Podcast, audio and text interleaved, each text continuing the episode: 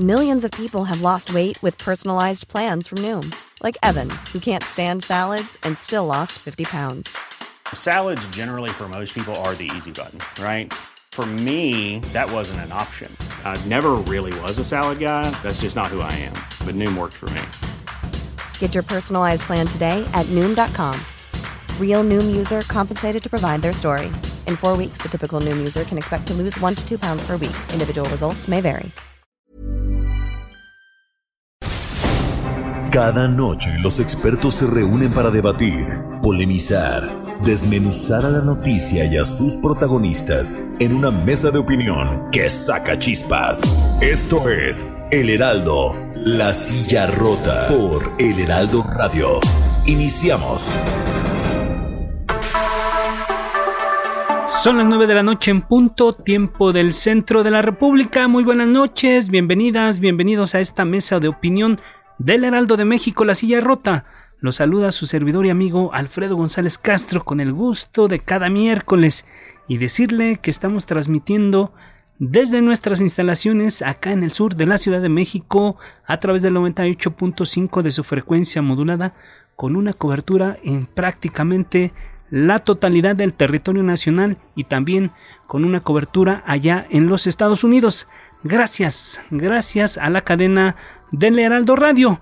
Bienvenidas, bienvenidos nuevamente y a diferencia de lo que ocurre cada miércoles que me acompaña mi colega y amigo Jorge, Jorge Ramos, director editorial de La Silla Rota, en esta ocasión, por compromisos de trabajo, no pudo estar aquí con nosotros, así que doy la bienvenida a mi colega y amigo Isaías Robles, que me va a acompañar en la conducción de este espacio. Muy buenas noches, Isaías, ¿cómo estás? Alfredo, ¿qué tal? Muy buenas noches, como siempre, un honor poder acompañarte y pues sí, estamos ya aquí listos para arrancar esta mesa de opinión.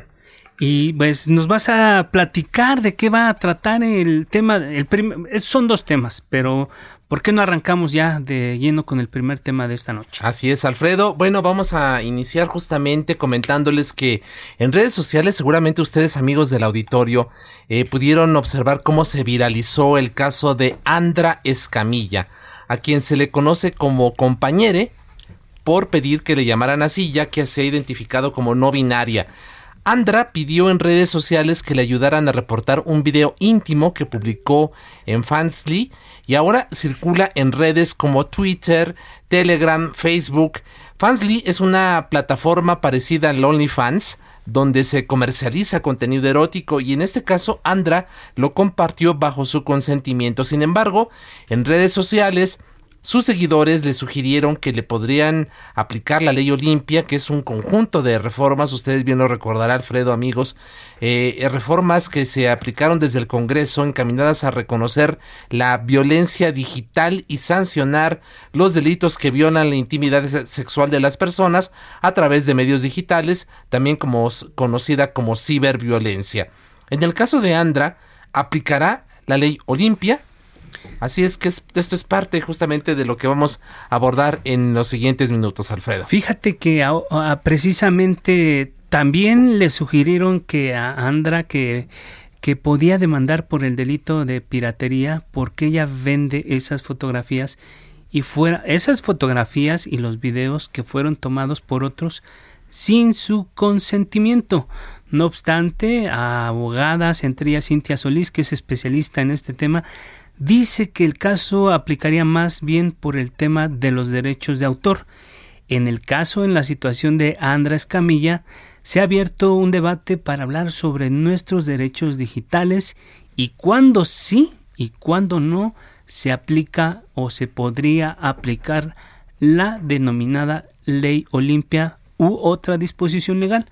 Vamos a entrar al análisis de este tema, eh, Isaías, y tú nos vas a presentar a nuestras invitadas. Así es, damos la bienvenida, Alfredo, a nuestras invitadas de esta noche, a la doctora Cintia Solís. Ella es socia del despacho LexiFit Legal Advisory y a Marcela Torres Ortega, y es integrante de Defensoras Digitales Chihuahua, organización que forma parte del Frente Nacional para la Sororidad e impulsora de la Ley Olimpia.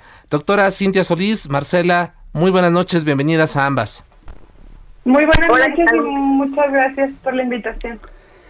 Muy bien, muchas gracias. Pues sin más preámbulo, em, podríamos empezar con Marcela Torres. Em, Tú que acompañaste la legislación de la denominada Ley Olimpia, explícanos qué sí y qué no es la ciberviolencia y si aplica para el caso de Andrés Camilla.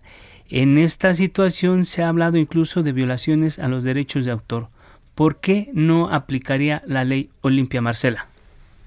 Mira, la ley Olimpia tiene ciertas características que es que sea íntimo, sexual y que, como ustedes ya lo dijeron, no exista el consentimiento, es decir, una ausencia del consentimiento. Este tipo penal tiene una característica que es el dolo específico, que quiere decir que al momento de que ella sube sus imágenes con su consentimiento a una página como Fansly, da su consentimiento de ser vista. Algo que tenemos que observar muy claramente y que es verdad, existe todavía aún confusión, es que las características para aplicar dentro de los tipos penales de la ley Olimpia es, primero, que sea un contenido íntimo, que sea un contenido sexual, que se entiende por sexual, que se vean nuestras zonas erógenas, y que sea sin consentimiento. En este caso se elimina este elemento del tipo penal, que es el consentimiento al momento de que ella de manera, de, de manera voluntaria sube y da su consentimiento a esta plataforma. Tenemos que también atender dentro de la seguridad que tenemos que tener en el ciberespacio, atender a las políticas y condiciones de cada una de las plataformas. Así es, así es, Marcela, muchas gracias. Y, bueno, que lo comentas tú, eh, ese, para que se aplique la ley Olimpia se tendrán que cumplir estas tres características que tú nos comentaste, que sea contenido íntimo, de carácter sexual y que se haya subido a las redes sin consentimiento. Sin embargo, doctora eh, Cintia Ortiz, eh, pues, perdón, Cintia Solís, parece que ahora todo lo que pasa en la red se quiere sancionar con la ley Olimpia. ¿Cree usted que hace falta entender los alcances o alguna incluso adecuación para garantizar hasta dónde sí y hasta dónde no? ¿Qué tal? Muy buenas noches, Alfredo Isaías. Gracias. Pues es una excelente pregunta. Yo creo que este caso nos ayuda justamente a um, poner en perspectiva, a ilustrar que las personas que interactuamos en Internet y redes sociales no perdemos por ello nuestros derechos. Ahorita, desde luego que todo, una gran parte obviamente de los internautas se volcaron justamente hacia esta alternativa en el ámbito penal, justamente invocando este delito de violación a la intimidad sexual. Eh, sin embargo, la verdad es que en este en este acto o en este hecho donde se saca de una plataforma como Fansly en este caso eh, este contenido se generan diferentes violaciones no solamente o, no enfocadas específicamente en el ámbito penal sino violaciones que pueden ser sancionadas por otras normativas y que de alguna u otra manera están eh, no necesitan ningún tipo de modificación, adaptación ni reforma para poder sancionar esta conducta. Por ejemplo, en primer lugar, como ya lo comentaba nuestra compañera, eh, hubo una violación a los términos y condiciones de uso.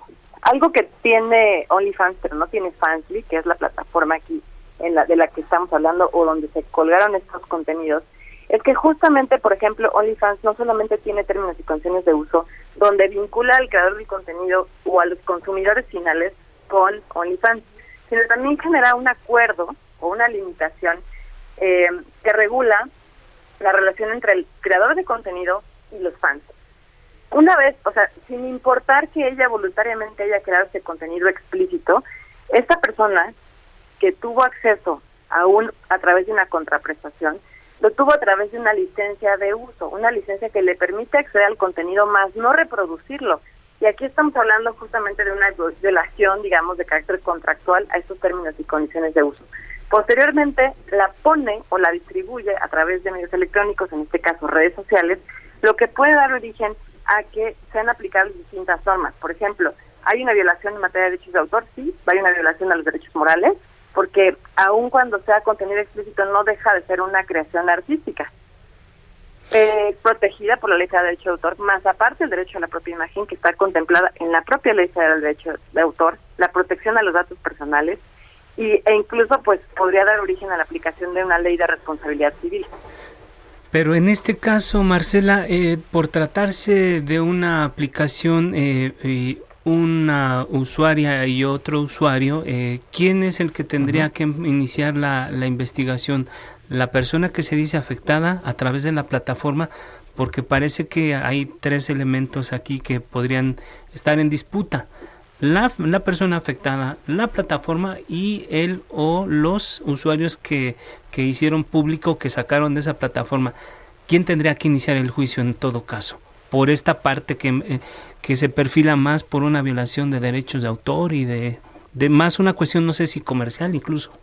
Pues sería principalmente la afectada, en este caso Andra, porque ella es la titular de los derechos que se vieron afectados. Ahora, no aplicaría específicamente el tipo penal de, o sea, lo que se conoce coloquialmente como piratería, porque eh, tiene como fin justamente perseguir conductas que tengan un fin de lucro, un fin de especulación comercial. En este punto, eh, analizando el caso, me parece que la finalidad para la cual se divulgaron estos, estos contenidos pues fue para generar una especie de violencia digital, para molestarla, para generarle incomodidad y eventualmente también podríamos estar hablando, por eso comentaba o hacer referencia en este caso a una ley que tenemos en la Ciudad de México, que es la Ley de Responsabilidad Civil para la protección del derecho a la vida privada, el honor y la propia imagen, que tiene justamente como finalidad regular el daño al patrimonio moral. En este caso, la demanda sería contra quien resulte responsable. ¿Quién sería el responsable? bueno, en, en este caso también tenemos que atender a que todos los tipos penales que establece en toda la República Mexicana son de querella, es decir, a petición de la parte ofendida, como bien lo decía la doctora.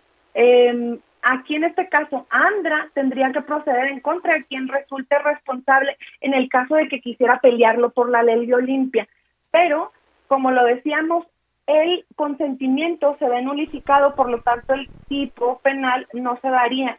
Entonces, ella pudiera pelear, por ejemplo, si no fuera contenido subido de, de, de, de, su consentimiento, por supuesto que tendría que hacerlo en contra de quien resulte responsable. Yo aquí lo que pediría es no solo que lo reporten, sino que los usuarios ir siguiendo la liga de quién fue la primera persona que lo subió para irnos en contra de esa persona y querellarnos en contra de él. Tenemos que aclarar que existen delitos que se persiguen por querella y de oficio. Los de oficio todos podemos ir a denunciarlos a, a la autoridad y los de querella es solamente cuando le afectan a una persona específica. Así es. E, es importante lo que les preguntaba eh, aquí Alfredo porque están las tres partes involucradas, es decir, eh, la persona afectada, la plataforma en la cual se suben este tipo de contenidos y posteriormente quienes los reproducen e incluso los llevan fuera de estas de esta misma plataforma. Eh, yo le preguntaría, eh, abogada Cintia, cómo cuidarnos, cómo garantizar que, quienes eh, usamos las redes y eventualmente quienes usan este tipo de plataformas garanticen que no vayan a tener problemas como el que está enfrentando en estos momentos Sandra. Eh, ¿Qué tipo de información debemos contar justamente para evitar llegar a una situación como esta? Ok, a nivel técnico existe manera justamente de cuando subimos nuestros contenidos ponerle algún tipo de marca de agua e incluso técnicamente hablando existen eh, forma de generar algún hash que permita hacer el tracking de la de la publicación, es decir, eh, de alguna otra manera técnicamente hacer el rastreo para saber quién es esa persona que tuvo acceso a la publicación y quién la cargó en una plataforma externa, como podría ser YouTube, como podría ser Twitter o alguna otra red social. Ya lo comentaba Marcela, es súper importante que en este caso Andra, atendiendo justamente a los derechos de autor que ella tiene, ser creadora del contenido, solicite a YouTube, por ejemplo, que se bajen todos estos videos, porque ella tiene ese derecho. Y en términos de la Digital Millennium Copyright Act, existe justamente este procedimiento de Notice and Takedown, donde ella da esa notificación y dice, a ver, esta obra protegida por el derecho de autor es mía y quiero que la des de baja. Y las plataformas la van a dar de baja de forma, pues, inmediata o lo más pronto posible, que generalmente es muy rápido. Sin embargo, les decía, es muy importante como creadores de contenido generar o utilizar estas herramientas tecnológicas que nos permiten hacer el tracking del contenido para poder encontrar a esa persona. Lo comentaba Marcela de una forma muy interesante. Es cierto, necesitas iniciar la acción civil, administrativa o en su caso penal en contra de esa persona. Y a nivel administrativo y civil sí necesitas tenerla bien identificada. Muy bien, gracias Cintia. Marcela Torres, la ley Olimpia nos ha permitido hablar y nombrar la violencia que existe en el entorno digital. A un año de que entró en vigor esta legislación, ¿cuáles son los retos? Porque parece que todavía no hay mucha claridad sobre los las conductas, eh, los modus operandi que se registran en las diversas plataformas digitales. ¿Cuál es tu balance? Eh, justo como lo dices, el reto y que está tomando Olimpia justamente a un año de haberse eh, eh, puesto en vigor el en el Código Penal este tipo penal es justo eso, socializarlo, darlo a conocer, capacitar a los funcionarios públicos. Todavía ayer me topaba yo al poner una querella en la noche de una persona que se le estaban filtrando sus imágenes íntimas que todavía los ministerios públicos ni siquiera saben que existe este tipo penal. Ah, eh, y eso que bueno no es de al día de ayer la lucha tiene muchos años por Olimpia y por el frente y ese es el reto muchísimo muchísimo más grande que tenemos que los funcionarios públicos encargados de la persecución de este delito tengan los conocimientos de saber qué pruebas recibirnos porque seguimos luchando con eso, cuándo recibir a las víctimas, no traerlas de fiscalía en fiscalía y, bueno, en conclusión sería socializar y que sepan, gracias a, medios de comunicación como ustedes, que lo están socializando. Eh, ya comentaba usted, eh, doctora eh, Cintia, este proceso jurídico que tendría que, que, llevarse, usted nos comenta incluso que, que sería factible que Andra pudiese pidiera a YouTube que bajen este tipo de contenidos. Eh, pero más allá de, de, que se bajen los mismos, ¿se podrá sancionar y castigar a quien filtró las fotos? ¿Qué, tan complejo, qué tan tortuoso es eventualmente este tipo de, de procesos eh, y, y, los términos legales que se deben seguir en caso de, de las víctimas? Mm, escuchemos un poco lejos. ¿No se escucha? Doctora Cintia. ¿Qué tal? Sí, sí, ¿me ah, escuchan bien? Ya, ahora sí. Ya. Yo creo que en lo particular la, la complejidad que presenta este tipo de casos es identificar a esa primera persona, es decir, identificar a la persona que sacó ese material y lo reprodujo por primera vez. Desde luego que eh, eventualmente pues podría seguirse la cadena con todos los retweets que se dieron y hay formas, sin embargo, muchas veces tiene que mediar la intervención de la plataforma porque un usuario, generalmente solamente hay un username, pero no significa que eso obedezca a sus datos reales. Entonces sí hay que hacer un trabajo de cooperación con las plataformas, que ya solicite esa información y que posteriormente pues se inicie la acción legal correspondiente. Y no es, o sea, desde luego que es un tema totalmente viable, no llega a ser tan sencillo ni tan rápido precisamente por esta investigación previa que se tiene que hacer y las colaboración eh, de las plataformas, sin embargo no es imposible. Eh, más o menos dependiendo obviamente de las vías, estamos hablando por ejemplo de una vía administrativa, tal vez una denuncia en materia de, protección de datos personales en el INAI, alrededor, se lleva alrededor de eh, un procedimiento de verificación se lleva alrededor de 60 a 120 días. Y en el caso de la vía civil puede ser un poco más larga, estamos hablando de uno o dos años, pero lo importante, por ejemplo, de la vía civil es que se busca la reparación del daño, la reparación patrimonial de este daño moral. ¿Y, qué tan eh, sensibles son las plataformas para atender este tipo de, de solicitudes, de demandas? Eh, ¿Sí cooperan? En la mayoría de los casos sí, sí cooperan, pero pues evidentemente ese es un tema que por desgracia obedece a... Mm, pues es como discrecional. ¿no? Definitivamente eh, hay algunas plataformas que son mucho más sensibles. Facebook, por ejemplo, es una plataforma, tiene todo un departamento que atiende ese tipo de solicitudes.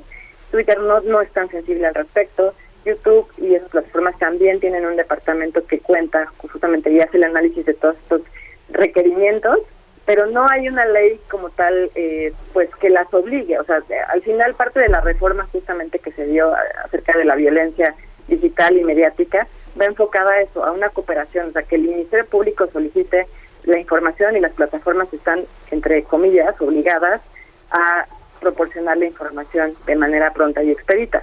Sin embargo, la verdad es que en la práctica, pues sí depende mucho de, del área interna de las plataformas. Así es. Gracias. Marcela Torres, Tú como integrante de Defensoras Digitales, eh, te has enfrentado, ya nos decías, te has enfrentado incluso a que gente de la autoridad, los mismos ministerios, los agentes del Ministerio Público, no están actualizados no solamente en esta ley, en muchas leyes, pero particularmente en este caso no tienen ni la más pálida idea de lo que significa.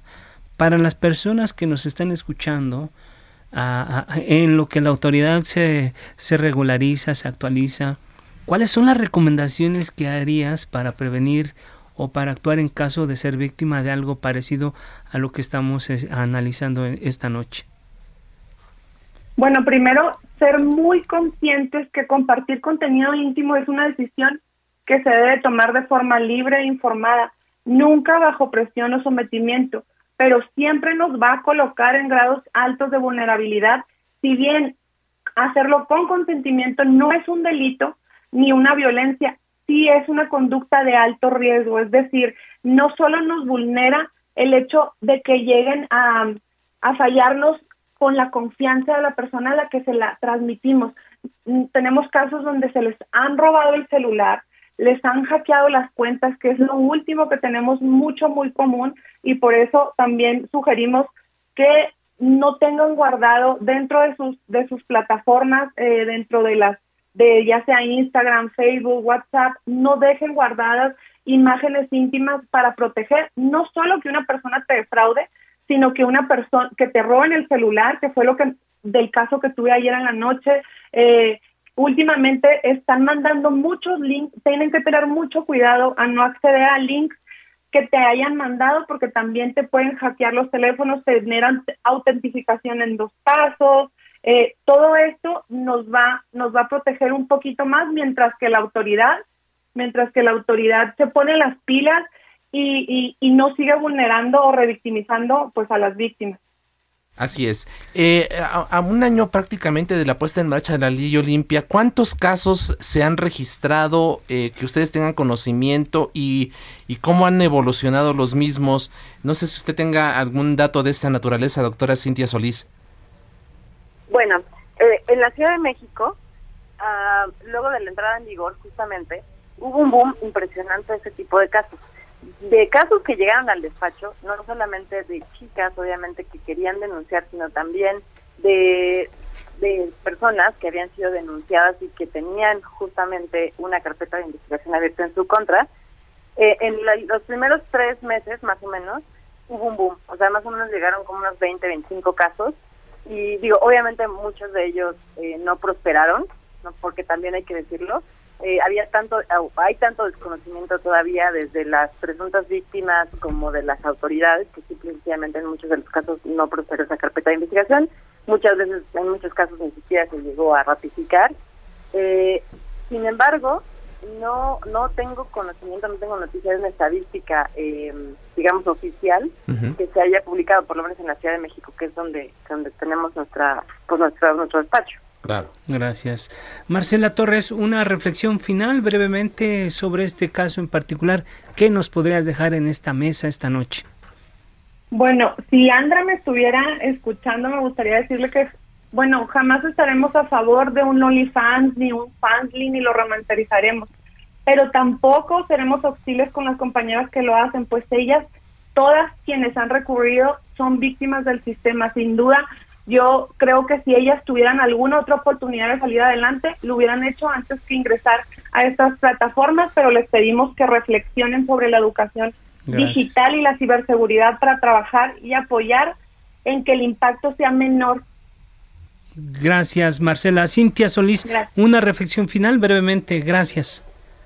Bueno, mi reflexión final es que con independencia de que decían voluntariamente o no abrir cuentas en este tipo de servicios de OnlyFans, cualquier persona que suba contenidos a Internet que puedan considerarse como explícitos, de verdad, que lo haga de forma controlada, ya sea en cuentas cerradas, que no lo comparta con todo el mundo y que también les ponga esta barca de agua, porque hemos tenido muchos casos de suplantación de identidad donde se hace extracción de fotografías que chicas pusieron en su Instagram y otras personas lo que hacen es crear cuentas de OnlyFans y lucrar con su imagen. Entonces tengan mucho cuidado con todo lo que suben en general a Internet y redes sociales. Así es. Marcela Torres Ortega, integrante de Defensoras Digitales Chihuahua. Doctora Cintia Solís, abogada, muchísimas gracias por acompañarnos en esta primera parte, en este espacio. Y estaremos pendientes, por supuesto, del caso de Andra. Gracias por lo pronto, ambas. Un enorme abrazo. Muchas gracias. gracias. Bien, vamos a hacer una pequeña pausa. Enseguida volvemos a la mesa de opinión del Heraldo de México, La Silla Rota. No le cambie, volvemos en unos minutos.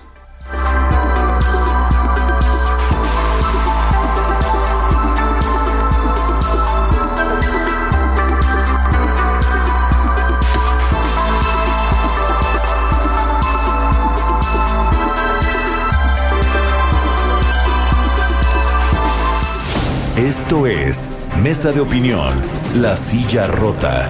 La polémica y el debate continúan después del corte. No te vayas. El Heraldo, La Silla Rota. Mesa de análisis e investigación.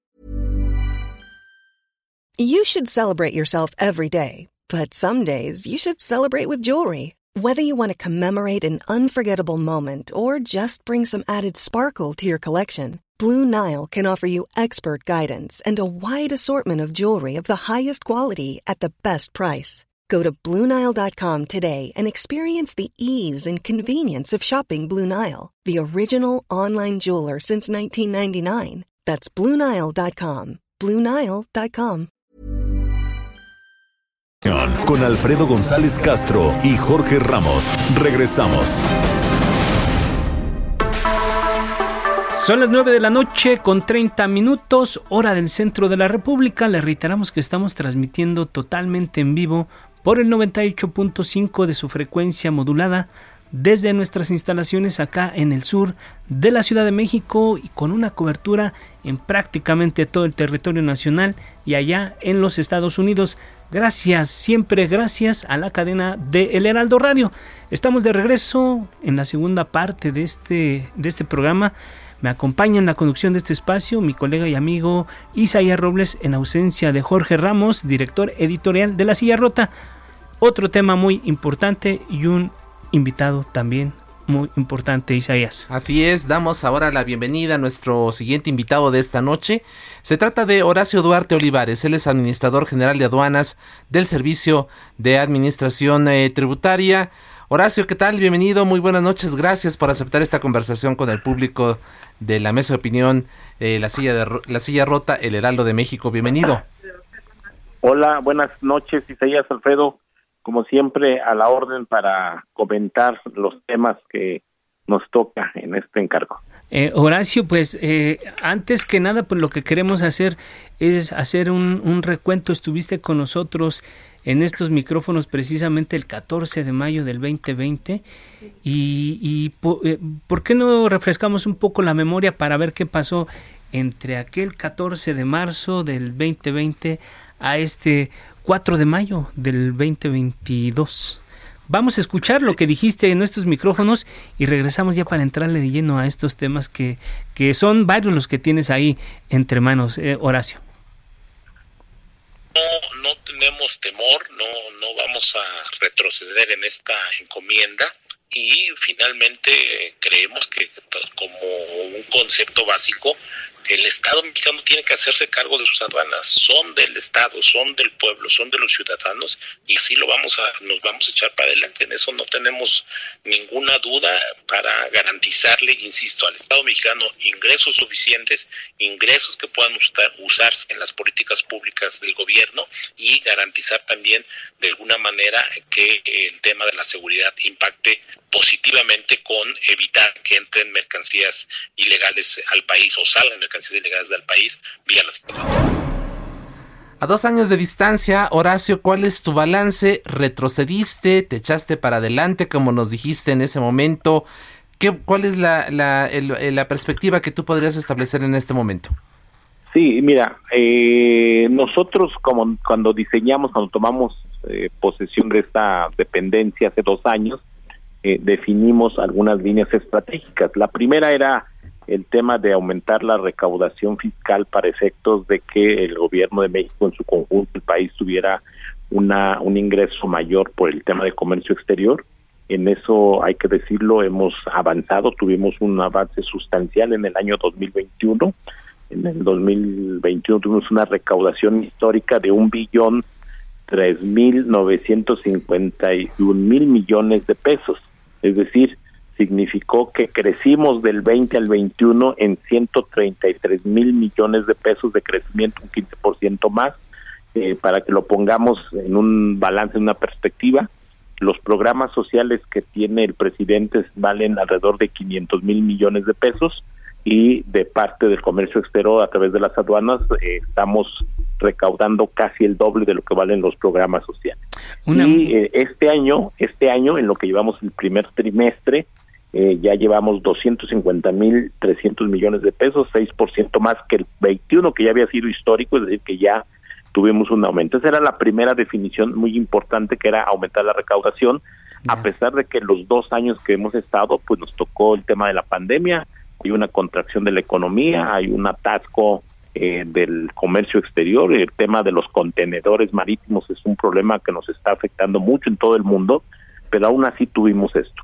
Y la segunda, que fue la definición de recuperar para el país el control de las aduanas, pues lo hicimos de la mano de la Secretaría de la Defensa Nacional, de la Secretaría de Marina, y ahora tenemos administradores, personal de las Fuerzas Armadas que está acompañándonos en esta labor, que nos está ayudando y eso nos ha permitido tener eh, decomisos muy importantes eh, en varias materias, en materia de, drogas, en materia de hidrocarburos, en materia de cigarrillos este, apócrifos, en cartuchos, en armas. En todos estos rubros hemos aumentado una, una presencia muy importante y, sobre todo eh, decomisos que le van permitiendo al Estado mexicano ir tomando control pleno de las 50 aduanas que ahora tenemos en el país. Entonces, las dos estrategias han venido funcionando. Evidentemente tenemos que seguir profundizando estos procesos, no son procesos estáticos, para que podamos tener aduanas de cero, de cero corrupción. Así es, Horacio. Y eh, hace dos años exactamente eh, eh, te hacíamos la, la, respuesta que nos diste, que acabamos de escuchar antes de tu, esta última intervención, era precisamente cuando se hablaba de una amenaza del crimen organizado para, para hacerse del control de las aduanas. Acá la pregunta es, ¿el crimen organizado sigue buscando controlar el ingreso de mercancías al territorio nacional? Ahí en las aduanas se decía en aquel momento que hasta un derecho de piso. ¿Qué está pasando en este momento, dos años después? Mira, el crimen organizado siempre estará buscando por todos los medios burlar la ley, ganarle, por decirlo de alguna manera, la partida al Estado mexicano. Sin embargo, hay una diferencia sustancial cuando hay autoridades que además de que los presionan, se vuelven cómplices, lo permiten o cohabitan con el crimen organizado, pues se le facilitan las cosas al crimen organizado. Pero cuando hay eh, mano firme, autoridades que no lo permitimos, funcionarios que tenemos claro que el valor patriótico de recuperar la soberanía en las aduanas y además tenemos la colaboración muy eficiente, patriótica de las Fuerzas Armadas, pues evidentemente hay una dificultad para que el crimen organizado se haga de las aduanas. Por eso los datos de recaudación eh, son directamente proporcionales a la presencia de no permitir la corrupción.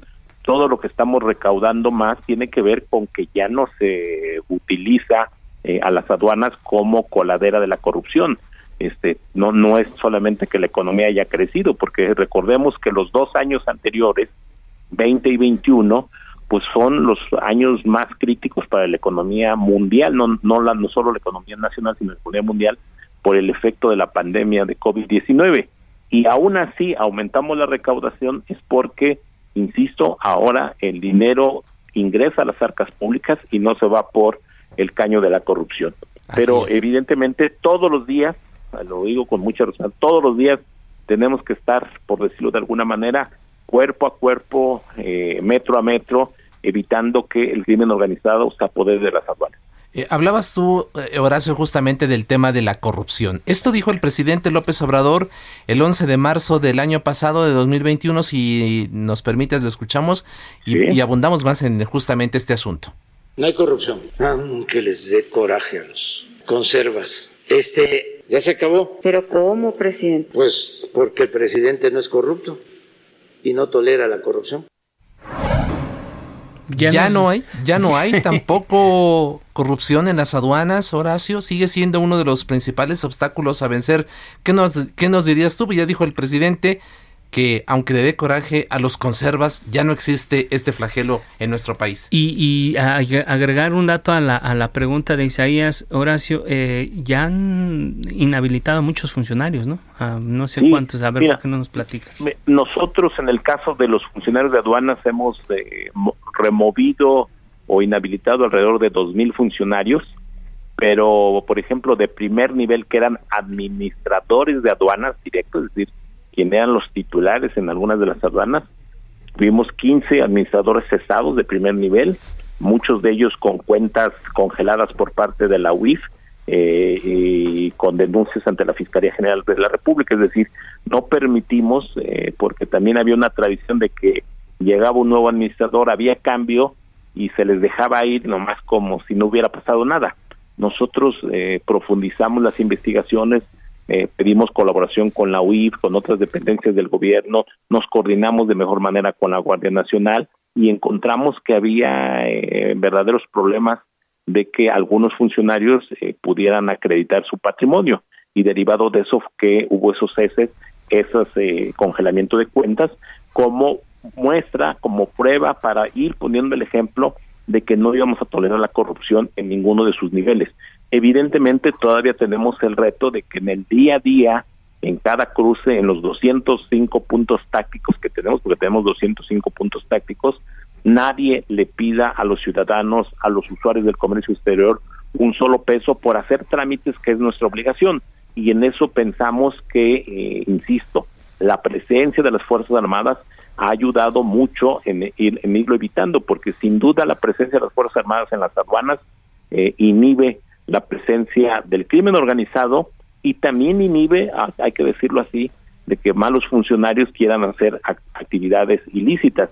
Eh, si, si, por ejemplo, se dan cuenta ahora el trabajo que hacemos con la Secretaría de Marina en el Aeropuerto Internacional de la Ciudad de México, los informes que ha venido rindiendo el secretario, el almirante secretario, van a encontrar cómo ya hay una tendencia de ir evitando algo tan simple como que a un ciudadano le pidan dinero por una maleta, como le, que le pidan dinero para bajar una mercancía. Entonces son hechos que todos los días, o en el caso de Concedena, donde hay un aumento muy importante de decomiso, por ejemplo, de armas, de cartuchos, sobre todo en la frontera con los Estados Unidos, que deriva de las acciones conjuntas que hacemos todos los días. Entonces, sí hay un avance importante en el combate a la corrupción y pensamos que esa línea no la vamos a ceder, no vamos a seguir a dejar de estar insistiendo que es una tarea fundamental que nos encargó el presidente, pero también lo hacemos por convicción propia, porque sabemos que de esa manera le servimos más eficientemente al país. Sin duda, Horacio, por los números y los resultados, eh, vemos que la presencia de las Fuerzas Armadas, en este caso específico de, de las aduanas, pues hay un ya eh, hay algo positivo. Sin embargo, de, parece a veces da la sensación de que como que se le está pasando la mano a la 4T dándole tantas atribuciones a las Fuerzas Armadas, particularmente al Ejército y la Marina, en tareas que antes no tenían. ¿Qué va a pasar ya cuando hayan erradicado la, esta coladera de la corrupción y estos malos negocios que hacían en las aduanas? ¿Qué va a pasar con las Fuerzas Armadas? Pues mira, a ver, la, la presencia de las Fuerzas Armadas, primero hay que decirlo, es legal eh, lo que estamos haciendo es que eh, como país estamos utilizando todas las herramientas eh, a, nuestra disposición y la presencia de las Fuerzas Armadas responde a un modelo en donde ellos están comprometidos con combatir la corrupción, están comprometidos en no ceder espacios, territorios al crimen organizado. Lo que se vaya a definir en el futuro, pues son definiciones que poco a poco se tendrán que ir tomando en el marco de quien esté al frente del gobierno.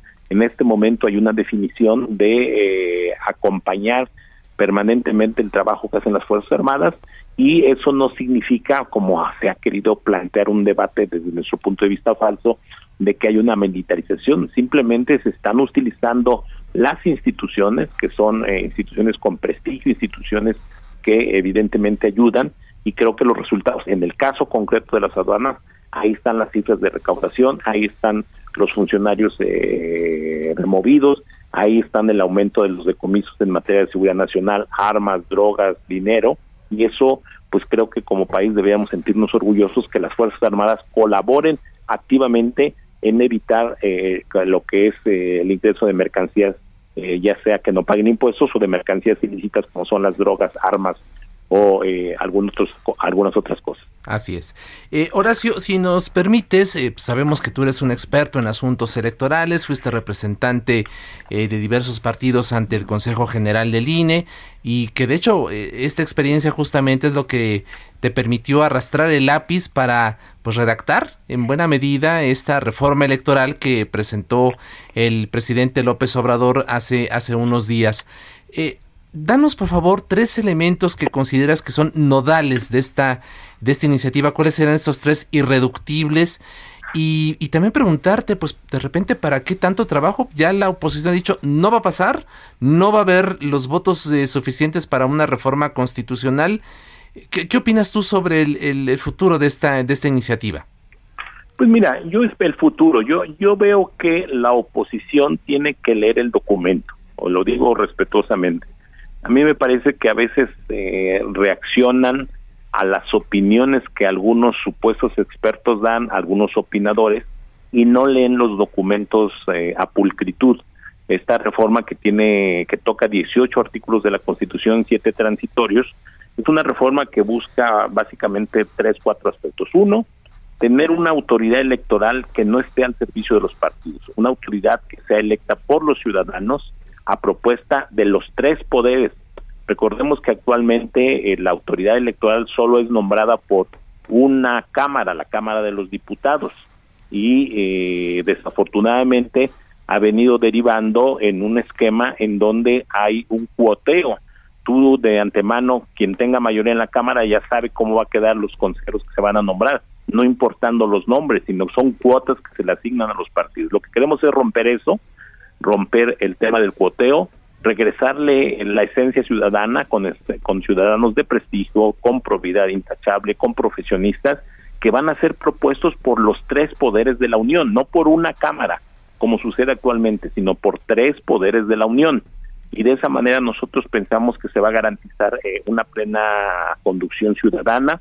Además, estamos reduciendo el número de consejeros de 11 a 7, porque cuando se aumentaron, antes eran siete consejeros, a veces se olvida, eran siete, se aumentaron a once y se aumentaron para que cupieran las cuotas para los tres principales partidos. Así se hizo la reforma en su momento para garantizar las cuotas. Entonces estamos reduciendo. Estamos también planteando reducir la, el Congreso de la Unión, pasar de 500 a 300 diputados con un esquema que, por cierto, es un esquema que garantiza mayor pluralidad en la integración del, de la Cámara de Diputados, porque actualmente, digo, casi la gente no lo sabe, lo sabrán los especialistas, tenemos en México una cláusula que se llama la cláusula de gobernabilidad. ¿Qué es la cláusula de gobernabilidad? Que un partido que obtiene el 48 por el 42% de los votos en automático se sube al 51% de la Cámara, o sea, artificialmente la ley le permite convertirse en mayoría a pesar de no tener la mayoría de votos. Lo que estamos haciendo con este nuevo esquema es que si tú sacas el 10% de los votos, te toca el 10% de los diputados. Si sacas el 30, te tocará el 30, si sacas el 40, el 40, si sacas el 45, te tocará el 45, no te vas arriba del 50.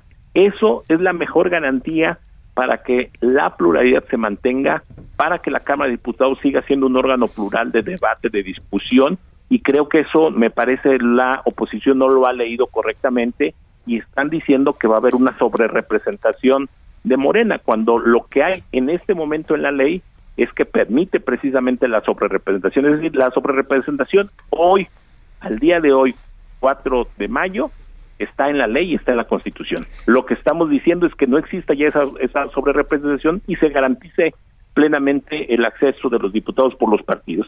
Y la otra es que estamos eh, retirando el dinero, esto es muy importante, a los partidos en época cuando no hay elecciones. La gente siempre se pregunta por qué hay elecciones cada tres años y por qué a los partidos se les da dinero Todo el todos los años, cada mes.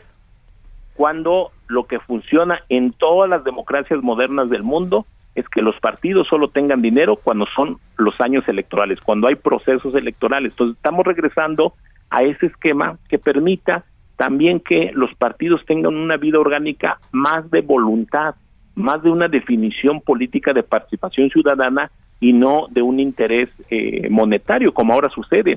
Si tú revisas las disputas que tienen los partidos políticos actualmente, cualquiera, la gran mayoría de las disputas, de las disidencias tienen que ver con dinero, no tienen que ver con conceptos, no tienen que ver con filosofía, no tienen que ver con proyecto de nación, sino tienen que ver con las burocracias, con el uso del dinero. Por eso, estos tres componentes de la reforma, yo estoy convencido que si la oposición las lee con detenimiento, racionalmente, van a encontrar que hay eh, demandas que les van a beneficiar, por decirlo de alguna manera, que habrá un, un mecanismo más democrático y que de esa manera estaremos debatiendo. Pero además, pues todos lo sabemos, para que una reforma electoral pase necesita dos terceras partes de la Cámara de Diputados y la Cámara de Senadores.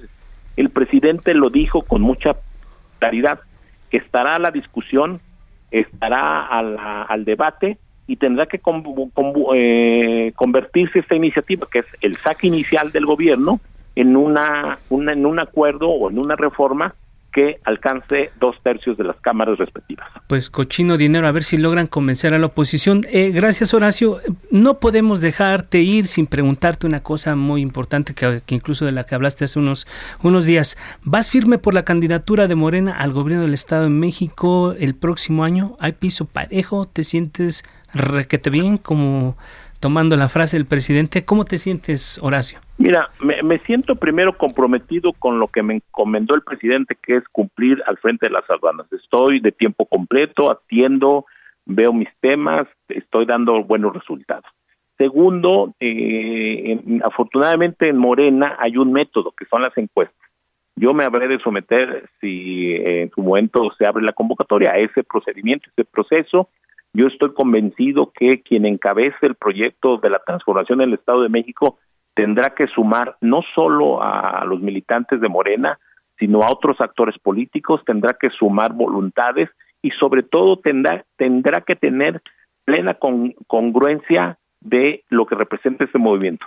Tendrá que tener plena honestidad de lo que significa militar en el proyecto de la transformación y finalmente tendrá que tener claridad de los grandes temas que aquejan al Estado de México, como es el tema de la inseguridad, los feminicidios, la coordinación metropolitana en, medio ambiente, la escasez de agua potable en muchos municipios del Estado de México, que son eh, temas que todos los días los mexiquenses los sufrimos. Entonces, en ese esquema, pues yo estoy eh, pensando que eh, lo mejor que nos puede pasar al Estado de México es primero que llegue la transformación al Estado de México que cualquiera de los que nos señalan como posibles tendremos que estar ajustados a ese esquema, a esa definición. En tiempo y forma estás preparado porque tú tienes que tendrías que renunciar ya próximamente. Dejas bien la dirección de aduanas ya para que se encamine a otro a otra circunstancia. Ya estás listo para para pues cambiar de, de cancha. Pues yo no, no te diría que estoy listo para cambiar de cancha, estoy listo para poner mi granito de arena para que en el Estado de México se dé la transformación y que de esa manera se garantice que el Estado de México, que es uno de los pocos estados donde no ha habido alternancia política, también llegue la alternancia. Y lo más importante para mí es que quien encabece el gobierno del Estado tenga claridad en los temas, se dedique de tiempo completo y en, los próximos años veamos un Estado de México diferente, un Estado de México más próspero. Horacio, ¿te, te, hay piso parejo? ¿Tú sientes que hay piso parejo? ¿Cómo te sientes frente, frente a Delfina Gómez, frente a Higinio Martínez? Incluso se habla de Alejandro Encinas como un caballo negro. ¿Cómo ves tú a, estos tres opositores frente a tu propuesta? Mira, yo no los veo primero como opositores, son compañeros. En el caso de la maestra Delfina, en el caso del senador Higinio, los compañeros del mismo municipio, somos texcocanos, eh, creo que habrá una buena definición. Y si hay otros que se mencionan, digo yo no tengo ni temor ni pienso que se deba excluir a nadie, vamos a encontrar el mejor perfil, pero yo estoy convencido que lo más importante no solo son las personas, sino son los proyectos o el proyecto que vamos a enarbolar juntos para lograr la transformación del Estado. y si se decantan por una mujer, ahí está también Mariela Gutiérrez, presidenta municipal de Tecama. Pues mira, insisto, yo no descartaría a nadie ni encartaría a nadie. Todos los compañeros me merecen mi respeto, hombres o mujeres que se han mencionado, algunos más, algunos menos. Hay quien piensa que está eh, este tema entre dos o entre tres, pero al final el método de la encuesta nos va a definir eh, quién será quien encabece esta, este proceso pero yo estoy convencido y yo sí pondré todo mi empeño, toda mi dedicación, toda mi experiencia para que la transformación en el Estado de México se dé de manera exitosa. Muy brevemente, eh, Horacio, porque estamos a punto de concluir este espacio, ¿cómo ves a la oposición en el Estado de México? ¿Hay caballada fuerte? ¿Está flaca? ¿Qué, nos dirías tú? Pues mira, yo veo que eh, ellos tendrán que definir primero si vuelven a hacer una alianza, una coalición que va contra natura, yo no sé si el PRI en el Estado de México esté dispuesto a regalarle la candidatura a otro partido. Me parece que sería una traición a su propia militancia. Yo no sé si eso sea posible. Yo lo que veo es que hay personajes que están muy desesperados por lograr esa candidatura, muy obsesionados por lograr esa candidatura, pero aún con esa obsesión, con esa necesidad, creo que la transformación va a triunfar. Así es. Horacio Eduardo Olivares, administrador general de aduanas del Servicio de Administración Tributaria, como siempre, un placer eh, escucharte, platicar contigo. Gracias por aceptar esta convocatoria en, en esta mesa de opinión. Gracias a ustedes, Talías Alfredo, a la orden como siempre. Muchas gracias, llegamos al final de este espacio, como siempre, muy buenas noches, descanse, nos escuchamos la próxima semana.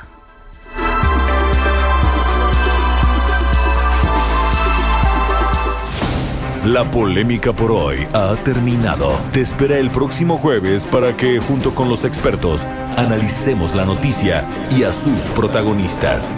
Esto fue El Heraldo, la silla rota.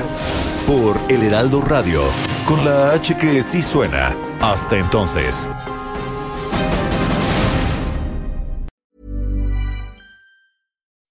When you make decisions for your company, you look for the no-brainers. If you have a lot of mailing to do, stamps.com is the ultimate no brainer. Use the stamps.com mobile app to mail everything you need to keep your business running with up to 89% off USPS and UPS. Make the same no brainer decision as over 1 million other businesses with stamps.com. Use code PROGRAM for a special offer. That's stamps.com code PROGRAM.